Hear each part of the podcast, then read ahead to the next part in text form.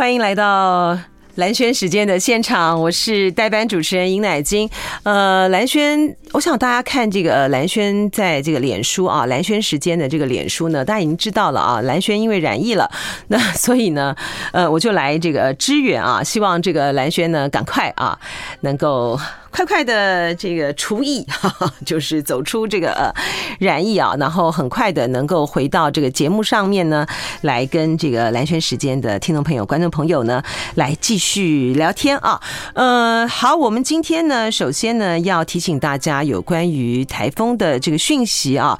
呃，现在呢，这个呃中。这个青台呢，奈格，它现在呢是在菲律宾的东方的海面，但是因为呢，它有增强为中度台风的趋势啊，所以说可能会发布台风警呃海上的台风警报，而且在周末的时候呢，可能就会发布这个陆上台风警报啊。那么它在接近这个吕宋岛的时候呢，它可能会这个增强啊，然后在碰到台湾的时候呢，可能强度呢会减弱啊。但是大家呢要特别特别的这个注意啊，礼拜天。到礼像礼拜三啊，那东北季风还有这个内阁外围环流的影响啊，这个呃西半西北部还有还有东半部呢，要慎防剧烈的降雨。我们看这个呃吴德荣啊，他在他的呃专栏里面呢就有特别的强调哈，呃他说这个呃模。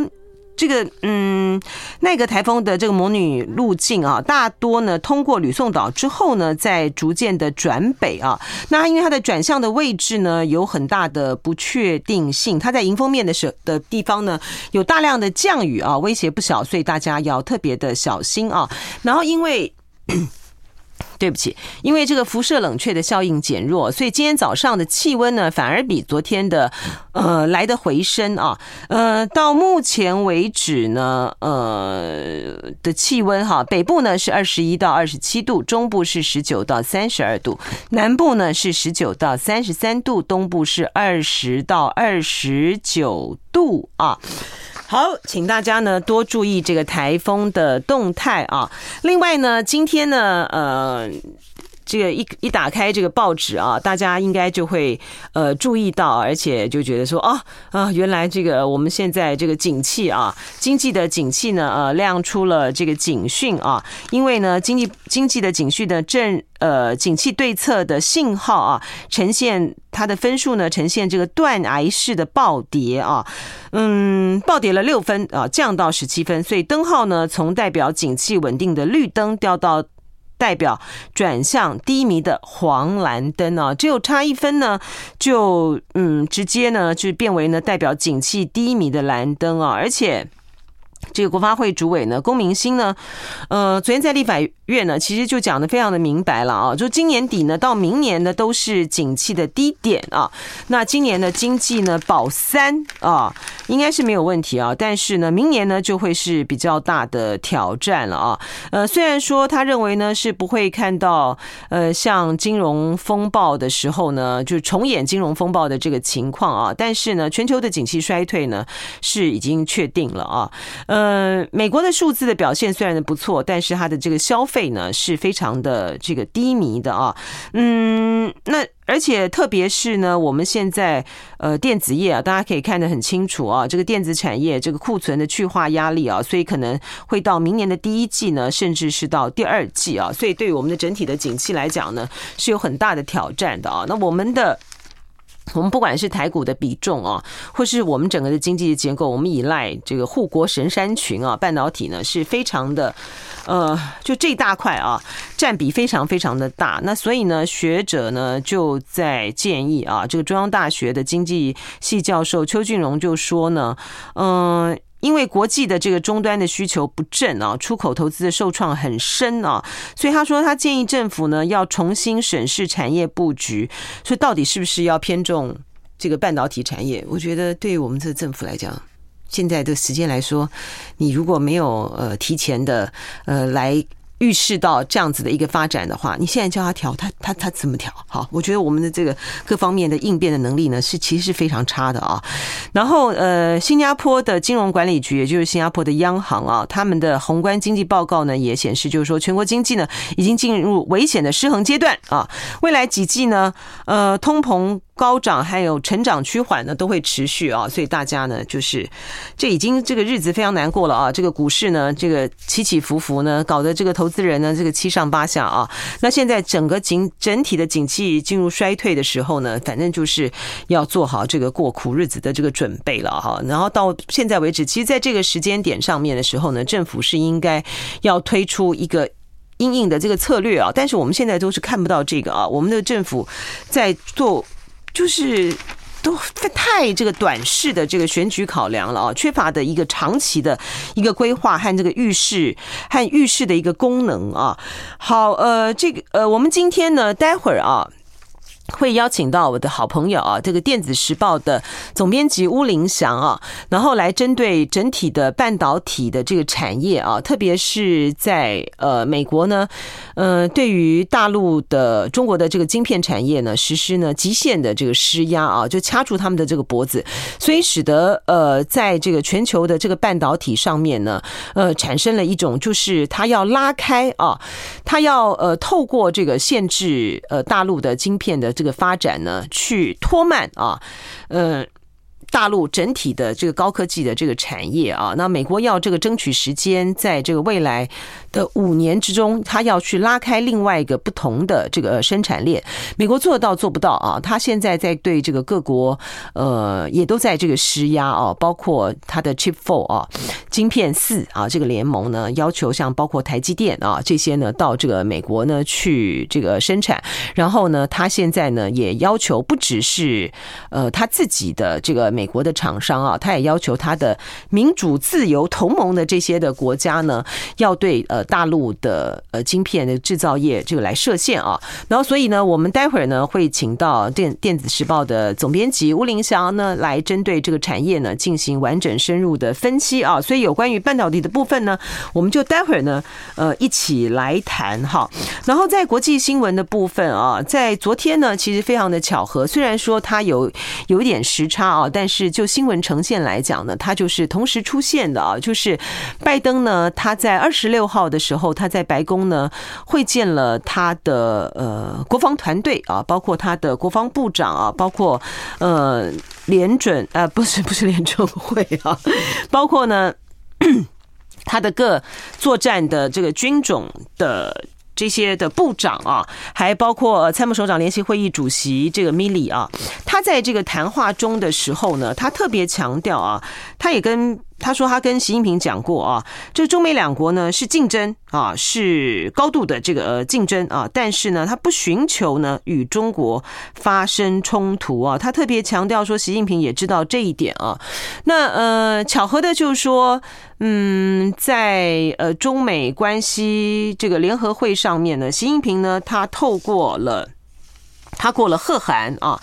他透过贺函来去强调啊，中美关系呢要来寻求缓解紧张，要强调沟通合作啊，然后呢要找到呢新时代呢中美正确的相处之道啊，既有利两国呢，又造福世界啊。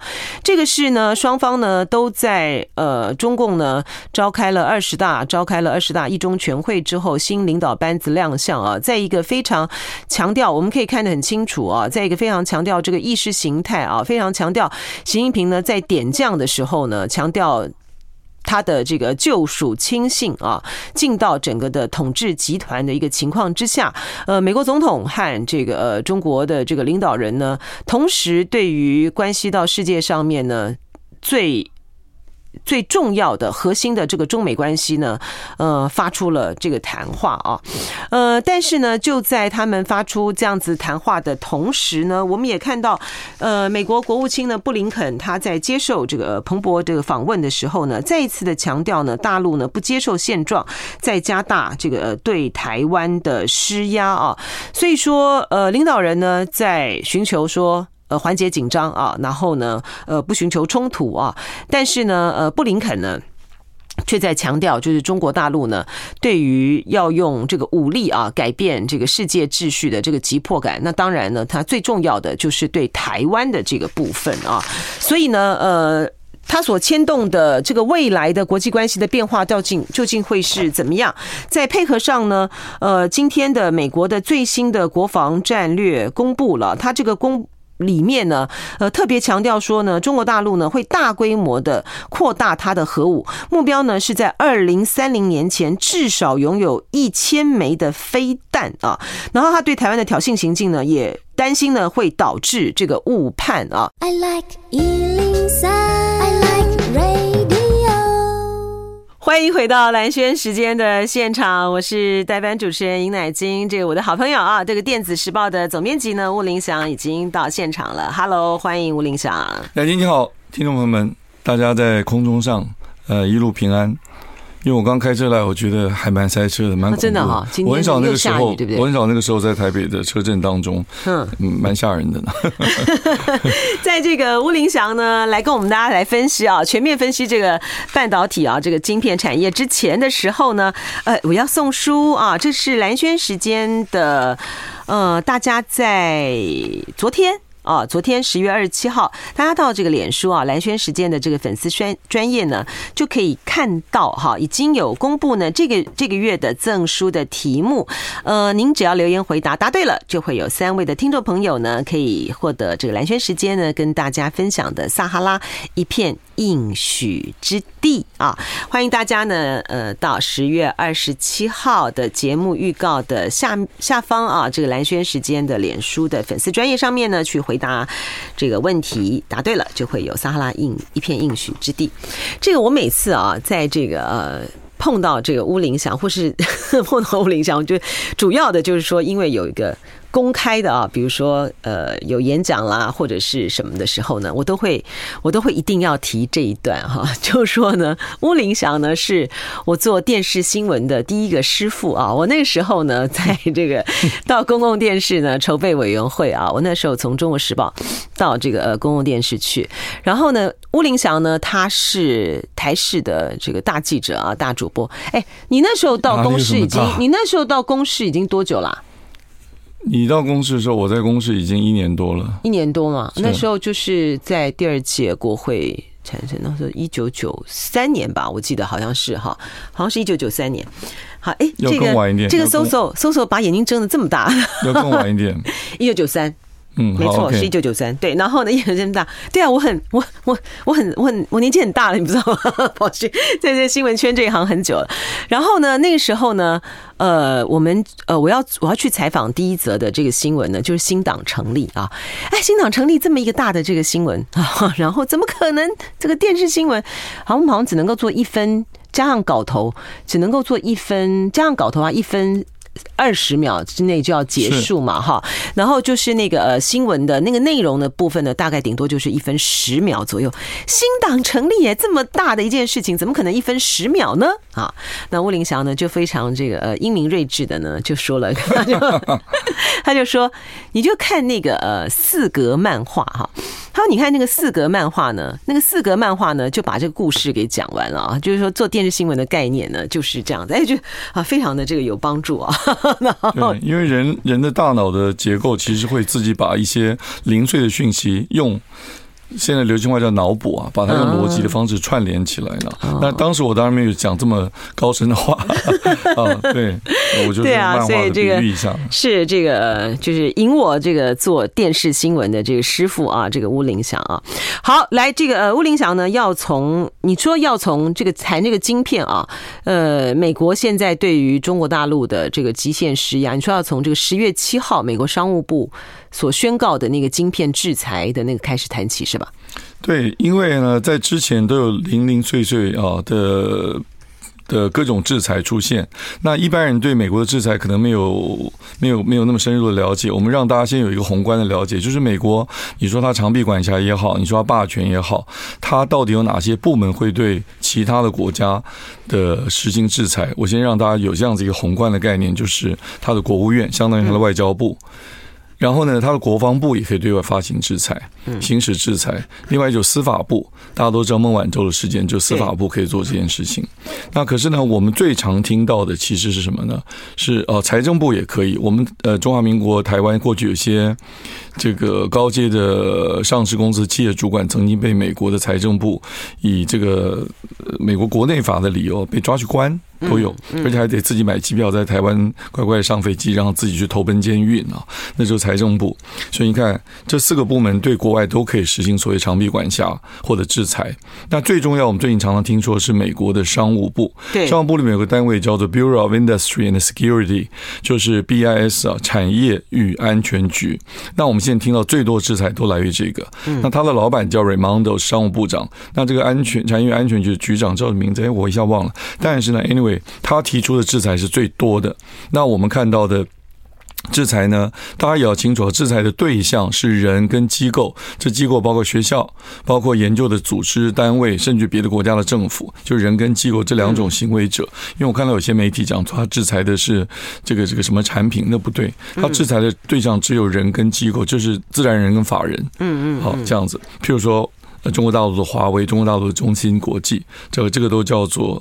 单位叫行为者啊，嗯，那为什么从十月七号那个讲起？因为之前呢，他可以去通知某一个公司，譬如他通知这两天，NVIDIA 辉达的这个创办人家现在执行长黄仁勋，也是台湾的小留学生嘛，他不这两天秘密到了台湾，就说来说要见，对对，我今天早上听到那个谢彦容的那个新闻。新闻队长要密会张忠谋啊，嗯，其实没有什么密会嘛，他本来就没有邀请记者在大家面前表演嘛，那当然就是记者写了耸动的密会，他当然要见他了，因为他。他是非常重要的客户，对台积电来讲，NVIDIA 是很重要的客户。那美国制裁 NVIDIA 这种制裁呢，他不必真正大庭广众要制裁，他只要发一封信给 NVIDIA 说：“我建议你要怎么怎么处理，我提醒你要怎么怎么说，因为是美国的公司嘛。”那我不必一定要。提出那种恐吓的语言，说如果你不怎么做，我就要怎么样？不是这样子，因为他美国有相当多的法律。那我刚刚讲这五个单位啊，从国务院、国防部、司法部、财政部，一直到这个商务部，商务部，他们都有各自所依循的国内的法律。那商务部主要依循的法律就是你对国外的出口，对国外的出口，然后它里有一些规范。那那个规范叫做 ex export，就出口嘛。A 是那个呃 regulation。哦，规范呢？对，有各种规范在里面，就像我们有法律也有施行细则。那为什么十月七号？因为他那一次做了一个完整的哦，针对了所有的这个过去的很多零零碎碎，他把它整合到一起。那里面有三个比较重要的的部分呢。那那个一个这个就我刚讲的 EAR，我那个 A 忘了讲了的，那个那个管理啊，出口管理条例啊，它这里面定的非常清楚，就在国外。生产的一些先进的计算的项目，那定义很清楚。还有外国生产造计算机这些终端用途，它都让中国都不能够生产。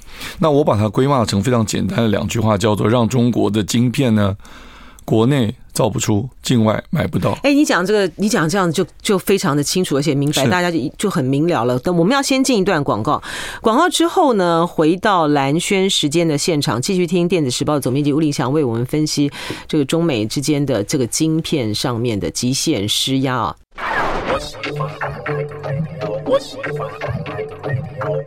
欢迎回到蓝轩时间的现场，我是代班主持人尹乃金。我们继续请教电子时报的总编辑乌林祥啊，您刚才说这个美国商务部呢，十月七号他发布的这个规章管理啊，对不对啊？对，他就是他的中他的目标就是要让中国在这个晶片的这个部分呢做不出来，国内造不出，境外买不到。买不到。简单来讲，这我把它归纳成这么两句话。嗯，当然这个也可以再稍微细化一点哦。那这从值跟量，就是让它中国造不出他们所需要的最高的等级的先进的晶片，嗯，让他们在国外也买不到这些最高等级的，这是量，这值，但量上面也是一样，就是说你如果需要这么多，我也让你买不到你所需要的，嗯，啊，或者造不出你所需要的，所以你就要依赖我嘛。那一个国家，我们把层次拉到一个国家，他对国外的资源需要的越多，就依赖越多，他就在那些他被呃。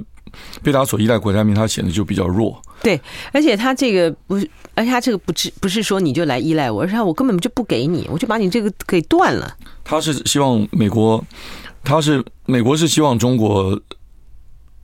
把立场降低，就是就因为你依赖我嘛，所以在别的谈判条件上，你就会显得比较弱势，你就要放低姿态嘛，你不能再那么战狼啊，你不能再那么的口气那么大啊。你下次在阿拉斯加跟我碰到面的时候，你不要那个口气变那个样子啊。在国际场合，哎集团体把他碰到面的时候，你的态度就不能这样子。这个都是国家权力的运用的方式，国家权力的国家的权力工具就这么几项嘛，不是外交就是军事。要不然军事当然是最后的手段，你不能动不动要跟人家打仗嘛。所以在这个动不动要打仗之前，没有动不动，对不起，在真正的最后的手段之前，用的就是舆论的力量。你这个乃基你很清楚嘛？你在媒体上面，国际媒体上怎么做 agenda setting，就怎么设定这些议题。那这一点，拜登虽然垂垂老矣，但是。他在国际议题上，美国这个还是蛮厉害的。美国这个很厉害啊，而且他这个美国这是一整套的，他不但是在这个高科技的，因为他也掌握全世界英语的这些媒体，他掌握的比较多，对对不对？然后他呃，他不但在这个高科技上面去掐死这个呃，掐住这个中国的这个脖子啊！你看那个呃，财政部长那个叶伦他们搞的那个有案外包啊，这是最有可笑的地方。他从上到下，他就一一一一一。一整篮子的，一整条这个生产链的，要把你给给弄搬走哎！我我说可笑不是嘲笑美国的意思，是说这有趣啊，应该讲有趣。耶伦是谁？叶老太太是财政部长啊，对啊，财政部长是国家管自己的这个收支的呢，连他都来管到这个 对的中国的竞争，对台湾的依赖，这不是很有趣吗？你不觉得他们这帮子人其实蛮厉害的？对，我觉得那个拜登这帮子人其实真的蛮厉害的。除了这个拜登自己呢，这个看起来脑筋有点昏聩啊，我不知道他现在这个认知上面是不是有些什么样的状态。他们其实这帮子人真的蛮厉害的。你看这个叶伦呢，他他们也会想到那一招啊。就除了对于中国的这些什么有案外包、什么服装啊或这些呢，他都要把它拉出来啊！我高的不让你活，我低的也不让你赚哈。之外，你看他在这个有关于能源的啊，这个天然气的这个出口上面，他竟然他们会从这个从 G 团体啊，从这个 G seven 开始去谈那个价格那个限制啊。嗯，就美国现在所做的，就是完全就是呃，根本就不理会什么自由市场经济那一套。这个资本主义大国现在在做的就是一个管制经济的这一套啊。嗯，哎。回到这个晶片这个部分，我们我们要先来请教这个乌林祥啊，当然是我们投资人呢，我们台湾大家最关切的啊，就台积电，它现在在这样子的一个呃气氛之中，台积电的未来还有它的生存，它受到了什么样的一个威胁？好，我们 Digitimes 是不谈股价的啊，嗯，所以你问到台积电的，我只能从产业的角度来回答你。那我在过去，因为我的。博士论文写的是中美科技战，里面有一个专章是谈这个半导体是这个这个吴林祥呢，呃，热腾腾的新鲜的这个博士啊，正大这个呃正研所的这个博士。啊，台大。台大对不起，台大。正研所的博士，而且你们台大好神奇哦，我听吴林想讲才知道说，哇，你们台大这个正研所这么多年来只只出了五个啊，不到十个的这个本土博士啊，这么严啊。呃，以前是很难进去，现在很难很难进来，哇，很难有人要进来，要考博士的这个成本太高了。你看我念了六年，让我还念两年硕士，两年半的硕士要写论文等等，这算所以说，本土博士的出产率不是很高。好，回到这个台积电的问题啊，那其实过去两年我很多地方去演讲或者上课，都提到台积电受到很大的威胁。那大家都很难想象美国会这样子一波又一波的出招，而且呢，一招招招狠毒，一波比一波的招。招刀刀见骨，那这么这么严肃。但是从我们从这个了解大国权力竞争，现在美国跟中国争的是国际社会整个体系的那个支配国的地位，这个就叫大国权力转移之争。这个绝对是生死之争，你不到这个这个见生死，绝对不会结束的。你知道，我们看美苏的冷战打了差不多将近半个世纪，从一九四五年。那个二战结束，当然那时候冷战还没有开始，要等到丘吉尔就发表了铁幕讲话以后啊，到一九九一年底，那那个苏联的旗子降下来，耶诞节那一天是不是那耶诞夜降下来？差不多四十六年，四十六七年了，所以一。这个大国竞争要这么长的时间，那而且这次是没有打仗的结束，不像之前英国啊、德国啊，那是打一场仗，二次世界大战、一次世界大战打一场仗结束。所以美中这一次的这个竞争，如果我们了解它的本质，其实就是国际体系大国的权力支配权。支配权，嗯，我们叫权力转移之争，你就知道它会延续非常久。所以呢，你还会访问我很多次，这个题目会延续，这个节目前前。这个话题会延续非常久。所以台积电其实在承受这样子一个国际这个政治板块挤压之下的这种压力是非常大的，而且美国会一波又一波。那这一波又一波，为什么他他又不直接制裁台积电啊？他到现在为止有没有制裁台积电？没有啊，台积电完全就是那个成文着火，呃，受到。这个之央的那个池鱼呢？对，我们举个例子，美国要求华为不可以，大家都不可以帮他帮他的忙，那谁不可以帮他？台积电嘛。那台积电那时候帮华为，华为占台积电的营业额将近百分之十六，有各种数字，有十五、十四、十六、十八，甚至还有我看到二十都有，但十六应该是比较可靠的。嗯，所以你十六的业绩就没有了，百分之十六，那台积电不在乎。那个时候不在乎，因为它的高端的这个晶片的制造的制成的这个产能被苹果啊、NVD 啊、AMD 都在抢，所以这十六 percent 立刻就这几家大厂商来取代了。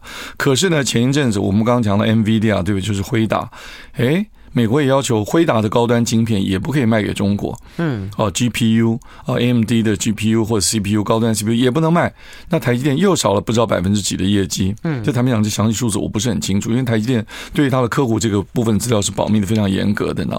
但是你可以想象一波又一波，甚至于有一个比较小的 case，大概在前年吧，有一个家叫做世新 KY，台积电也是帮他代工，然后美国宣布也是商务部说不可以。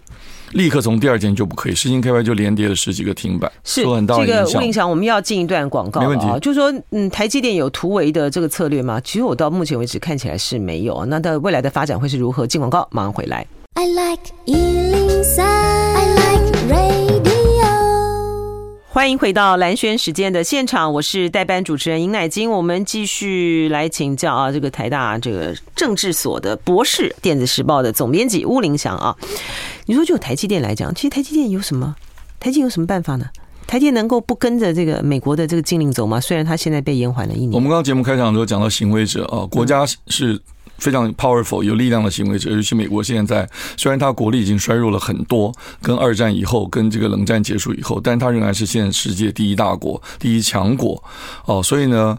没有任何任何一个跨国公司有能力去单独对抗这样子美国国家的政府，或者你说国家暴力也好，政府权力也好，那就我们台湾这个的政府，中华民国政府也很难去保护台积电。当然我们很关心它，我相信王王美华一定非常关心台积电，但是没有能力去保护它，在面对美国人的压力，所以台积电的确承受很大的压力。你说你刚刚讲突围的策略啊等等这些啊，我相信台积电有非常多的优秀聪明的头脑也在想这些事情，嗯，也在做这些沙盘推演，但是。是看起来呢，能够拖延就是很好的办法。嗯，哦，那你刚刚问到韩国，韩国对，那韩国是个明显的例子啊。前天呢，韩国那个三呃 SK Hynix 开的那个线上法说会，它里面提到说，我们受到美国的压力，所以我们有一个紧急应变计划 （contingency plan）。那我们的应变计划就如此如此这般这般，但最后实在没有办法的时候，我们就必须把中国的厂。迁出，把设备卖掉，或者是卖，或者把厂搬回来。结果呢，所有的新闻记者一看到，这就是头条啊，所以都把这个当做头条，他就立刻来每一家要求更正，说我没有说现在就要搬呐，但是我们也没有说你现在要搬，我们是说你有这样子的计划。可能嘛，往这个方向，不排除这个可能性嘛。所以韩国也非常紧张。当然后来有各种阴谋论说啊，他是故意喊给美国看，说啊，美国，你看我好可怜哦，你这样一欺负我，然后跟中国喊说，你看我好可怜，是美国欺负我，所以我必须怎么样，跟两边喊价。嗯，当然有可能了。国际政治上，你本来就要做这个，every business is show business，你表演做得好也是可以的。但是呢，我如果真的仔细推演，我认为那其实就是他最后的一条路，而且他可能是最可能就走这条路。那。他这个海力士是这样的，三星也难逃这样的命运。理由非常简单，就是如果美国持续的限制你，你就不可能继续推进你的制程技术。请问你优秀的头脑、优秀的工程师，谁愿意加入一家没有前途未来的工厂？所以它就只能停滞在那个地方，不能向前。在你停滞不前的时候，中国大陆自己的工厂做生产类似的产品，就 memory 啊，就是这个晶记忆晶片的，譬如长江存储、长兴存储，它也会继续往前进。而且长江存储、长兴存储已经在 memory 的技术上非常接近。三星了，三星大概两百三十二层，真的吗？他们两百二十八层。哦，长江长兴已经做了两百层以上，所以美国这次刚刚讲的那个十月七号的限禁令里面，要求他只准做一百二十八层以下、一百二十八层以上的设备，美国的厂商不可以卖给卖进中国大陆。嗯，然后你刚刚在广告时间讲那个缓冲一年，就指这个，说啊，那韩国厂商不是中国厂商，在中国大陆境内而已嘛，所以你还可以这一年你还可以取得设备，但是长久未来有这种不确定性，没有人愿意加入嘛，那它未来的发展就受限。当它发展停滞不前的时候，别人会慢慢跟上，它只有一条路，就是走向衰亡嘛。嗯讲亡有点可怕，就走向至少衰落吧。那这个时候你当然要考虑把公司卖掉。那一个公司要卖掉的时候，别人为什么要来买你？你有没有技术？你有没有人才？你有没有通路？你有没有市场？中国大陆不缺通路跟市场，中国大陆觊觎在中国大陆境内的这些外国厂商就是设备。那你的设备如果越久就越折旧，就越不值钱，所以他就希望你早点卖。所以韩国厂商三星或 SK Hynix 也会了解啊。那我要不要早一点卖？可能卖了好价钱呢、啊？我拖得晚一点卖了不好价钱，折旧不行了，或者这个这个设备已经跟不上时代了，怎么办？对不对？嗯，所以呢，我认为其实最后可能他会早一点卖，可能性还大一点。卖给中国吗？一定是卖给中国境内厂商吧。可是问题是说，除非中国允许他把现在这些设备全部搬回到韩国去，或者搬到另外第三国家去重新设厂，我觉得那可能性很低。中国一定想尽办法把它留住呢。可是问题是说，他他卖给他，他卖给他。大陆也不能制造哎，因为它的 它的设备，三星啊哈，这个海力士啊，包括我们台积电啊，他们的设备，他们的设备就是被美国限制的啊。美国限制它不能再买新的，可是我现在如果能买到，能买到一点是一点。中国大陆是这样子吗？就是说我现在用的这些艾斯摩尔的这些的这些的机器，你可以，你可以，你可以来用吗？要讲的精准一点啊，那个三星跟 SK Hynix 现在中国大陆的厂，不管是西安还是无锡厂，里面没有艾斯摩尔的曝光机，lithography 这个 system 没有，但是其他的设备能够中国能拿多少算多少，嗯，能拿多少算多少多少，它在全世界不停的搜罗二手机器都要，嗯，因为它非常缺设备啊，嗯，这个不在这个不在禁止范围内吗？这个我们看到各种的禁令里面永远都有漏洞，中国不停地在补这个漏洞。那大陆哎，那美国可以一直加，他就在一直加啊。我举一个例子，十月七号里面的禁令里面有一个说，哎，这个美国人不可以到中国大陆去帮忙。他为什么这一条？这个其实我在之前我自己的小专栏里面有写到这个，因为我无意间发现，哎，美国人也很厉害啊，商人无祖国，美国人也是一样啊。他说我们的国家不准我卖东西给中国，那我就干脆深入敌后，潜入到中国境内去设立一个新的研发中心，然后跟着便宜。的价钱的中国工程师一起把我在美国研发的软体设备重新再做一套。这个 Made in China 的这个这个当地版本，就直接在中国就生产制造了嘛。美国商美国商务部显然发现这个问题，就是说不行不行，你们通通给我回来。所以歪打正着，很多华裔的有拿美国的护照了，是不是？然后一开始美国有一个公司，我同学自己跟我说，他们公司在讨论说，哎，说是美国人，那有护照可以，那我没有护照，我只有绿卡可不可以？老板说那应该可以吧，按照文字可以。第二天美国就。就加了，就进一步觉得绿卡不行。我问你，美国美国也不是白痴嘛？就，美国你刚刚讲美国很厉害，或者拜登很厉害，他有上千个智库，有那么多幕僚，嗯，他们就很厉害啊。所以现在在传出来，就是说，不仅是美国公司的美国人，美国绿卡的持美国绿卡的工程师，也包括在美国公司里的其他外国人，日本人、韩国人，也包括其他公司也不能卖。他进现在正在传出来，我在你这边散布谣言吧。但是，但是我 也猜到，我也。猜到一定是这样子嘛？因为如果说美国工程师持持绿卡了都不能在中国境内服务，结果日本人、韩国人大量融入怎么办？嗯，那实际上还有一些别的国家的，呃，虽然是非常非常少数的欧洲的啊，啊，新加坡啊、以色列啊，非常少数的工程师，那中国都用非常高的价钱把它挖角过去，嗯，那怎么办？当然也不行，那叫漏洞嘛。嗯，中国是先，美国是先补这个大漏洞。嗯，再来补这些小漏洞，台湾就是他眼中的大漏洞，真的。所以这个这种这场战争呢，这个是比那个有形的啊，就是那种飞机大炮那就是还来的厉害的。你看大陆呢，他可以请这个英国的英国的空军，嗯，好去来去训练他们。可是你在这个地方你就没办法，你说你机器拿不到哈，人也拿不到，特别是在机器这个部分，你没有跟没有跟的时候。那中国大陆未来怎么办？那台湾未来怎么办？美国的在这么的强势的这个施压的情形之下，美国真的是能够拉出一条不同的半导体的生产链吗？美国做得到吗？我们先进广告。欢迎回到蓝轩时间的现场，我是尹乃金。我们继续请这个电子时报的总编辑吴林祥啊来跟我们分析啊，就是，哎，到底哎，你觉得这个美国对啊，美国他这样子做，他能够在他的在美国本土拉回制造这个半导体的生产链吗？这是拜登的最终极目标，但他知道他做不到，所以呢，他先提出来就说，讲一个比较漂亮的口号，叫重组全球供应链，加强供应链的弹性和透明度，这些都是托词说辞啊。真正的做法是因为一时做不到，取法乎上而得乎中，就结合盟友跟伙伴。嗯，盟友就是日韩，伙伴就是台湾，因为台湾跟他不算盟友嘛。因为半导体在全世界只有六个 players，六个玩家，就是美欧跟东亚的中日韩台。既然要排除中国，那欧洲。都是个打酱油的角色，所以欧洲我们就不考虑。所以它的 Chip 4，你看就很清楚为什么日韩台原因在这边。可是呢，美国本土已经缺乏，完全没有这个生制造业的。美国很多的问题就是因为它制造业不行了。那它没有这个制造业的环境、文化、土壤，所以它要制造业在美国重新生根发芽要、茁壮，非常非常非常困难。可是有一条路是有可能的，就是走自动化。嗯，呃，完全靠高高科技。美国白宫还有商务部所公布的这个美国要保有的重点科技，一个是二十，一个十四项里面就有这个所谓的自动化哦，这个制造哦。那这个呢，你说，哎，这是天方夜谭吗？不是，因为今年德国的有一家全世界有名的这个呃零组件的公司叫 Bosch 博士啊，他就成立了一家。成立了一个工厂，十二寸的晶圆厂。当时我也很意外。那德国之声要我写一篇评论，我就上网仔细看博士凭什么做这件事情。他非常低调。结果我一看后，哇，我也觉得现在流行话叫什么“惊呆了”。我没有惊呆，就我也很意外，就是哦，原来它是一个非常 非常自动化的工厂，它不用人力啊，它里面所有的东西，所有的这个流程啊，这个生产线都是放非常多的 sensor，让工程师各个地方做提供这个设备的工程师，在你自己的国家。让你提供设备给我，你不用人来，经过 sensor 就提醒你这有问题，然后经过远距 AR、VR 就可以做各种诊断调整。嗯，所以整个工厂虽然不到无人的程度，但是人非常非常少。嗯，所以美国有可能在。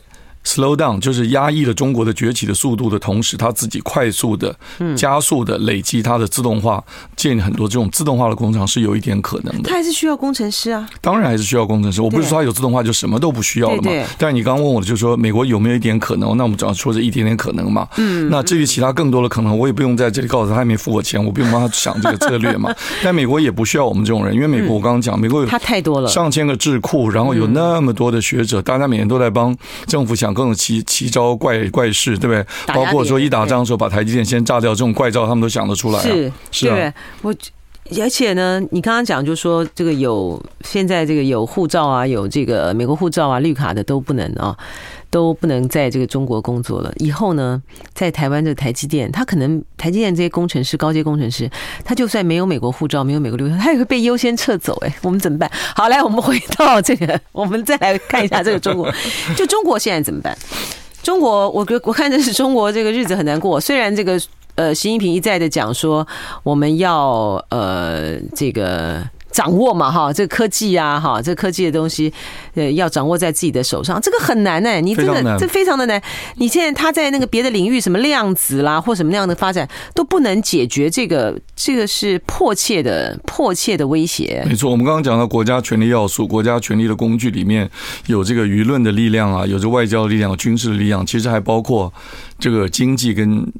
科技，那我自己研究，我我把科技力单独提出来，因为过去的国际关系学者没有把科技单独视为一项国家权力要素。那我的论文有特别有一章在写这个啊，那意思就是说，因为你现代的国家，尤其这种大国，你要做国际权力的这个转移竞争，你没有科技的力量，你就没办法支持经济的发展，也没有办法支持先进的军武的发展。所以科技非常重要。但中国早就了解这一点，你现在上网去看，你会发觉中国在胡锦涛之前、江泽民之前就已经在不停的。发展这个科技力量呢？邓小平说科技是第一生产力嘛。但是这二三十年来，他们有非常多的奇奇怪怪的贪污啊也好啊，诈骗也好啊，这个地下的蒙骗上底下的蒙骗上高层的各种奇奇怪怪的事情，让他在半导体这个领域就一直落后。嗯，结果到现在发觉，半导体是贯穿所有科技领域里面最重要的一个基本元件。就像你刚刚讲量子或者 AI 人工智慧，到了叫人工智能。人工智慧就是写一堆软体嘛，那你不能把软体拿去卖啊，你必须把所有软体最后凝结成一颗 IC，那也是要走到你要量子电脑、量子通讯，你也需要很多的快速的、稳定的 IC，所以任何领域都需要晶片。当你国内造不出，境外买不到，你这些科技领域通通都必须被延宕。嗯，它的发展速度呢？所以中国现在是坦白讲陷入一个某种程度的困境呢。对啊，所以他就是你说把卡脖子的这个东西要抓在手上，那就现在就就就就被别人抓在手上了。是啊，那怎么办呢？他也没付我钱，我干嘛要帮他想？还是一样。对我们，我我的老师常跟我讲，你不要随便帮这个中国出主意啊！我开玩笑，我开玩笑。对我们从从非常 neutral 的第三者立场来看哦，攻的一方现在比较强势，守的一方绝对不会束手就擒啊，完全没有没有任何对策。那对策坦白讲，科技之内没有帝王之路，就只能一步一脚印。兔子跟乌龟赛跑，乌龟就是一步一步前进。那半导体的产业从最上游到最下游，中间有非常多的环节，那每一个制程。如果你缺了，就是一个短板，你就整个环节都整个制程都不行，所以就只能一个一个环节去弥补。而且我请教这个温影响一个问题啊，因为现在那个中美关系呢，他们就只差没打起来，看谁先看谁先射核弹了啊，呃。所以呢，这个大陆呢，它既不会像日本一样说广场协议我就屈服了啊，然后这个我你叫我不弄半导体，我也不弄半导体。大陆它一定还是会这样子搞下去啊。嗯。然后呢，美国呢，他也他也看他也看透了哈，这个中国大陆他也不再相信他了啊。所以呢，双方呢其实没有任何的缓和冲突，特别是在这个科技领域上的这种可能性啊。那在这样的情况之下。而且特别是这个半导体晶片产业，我觉得它的复杂程度呢是非常非常的高的，它要结合的高端的技术太多了。它这个跟这个大陆呢那时候呢自己呢这么那么的厉害啊，造出这个原子弹来讲，完全不能够相提并论呢。而且是说你造不出这个原子弹，你整个在当时的这个总体国力。来讲的话，它不影响你的整个国家的这个成长啊。虽然说那时候大陆也在自己搞自己了哈，可是呢，你科技这个部分，你慢一天，你慢一个小时，你的整体的国力就往下降哎。那中国大陆现在的说法就是说，或这也合理了，就是国力的大国的权力竞争是一场马拉松，所以这个还要很长的时间。所以现在流行话叫我们还是拭目以待吧。啊，这个竞争会继续持续下去很久。那我演讲的时候，常常有问我说要多少年？那绝对不是用几年来算，一定用十年做单位，至少还有几十年的竞争。那台湾怎么办？台湾那时候还存在吗？哎，你怎么这样讲？啊，几十年之后啊，是吗？啊，当然还在。那小国在大国之间，这个夹缝中求生存，两大之间难为小，这个是自古以来的的。那学理上来讲，当然要寻求避险，但实际上作为是很困难的。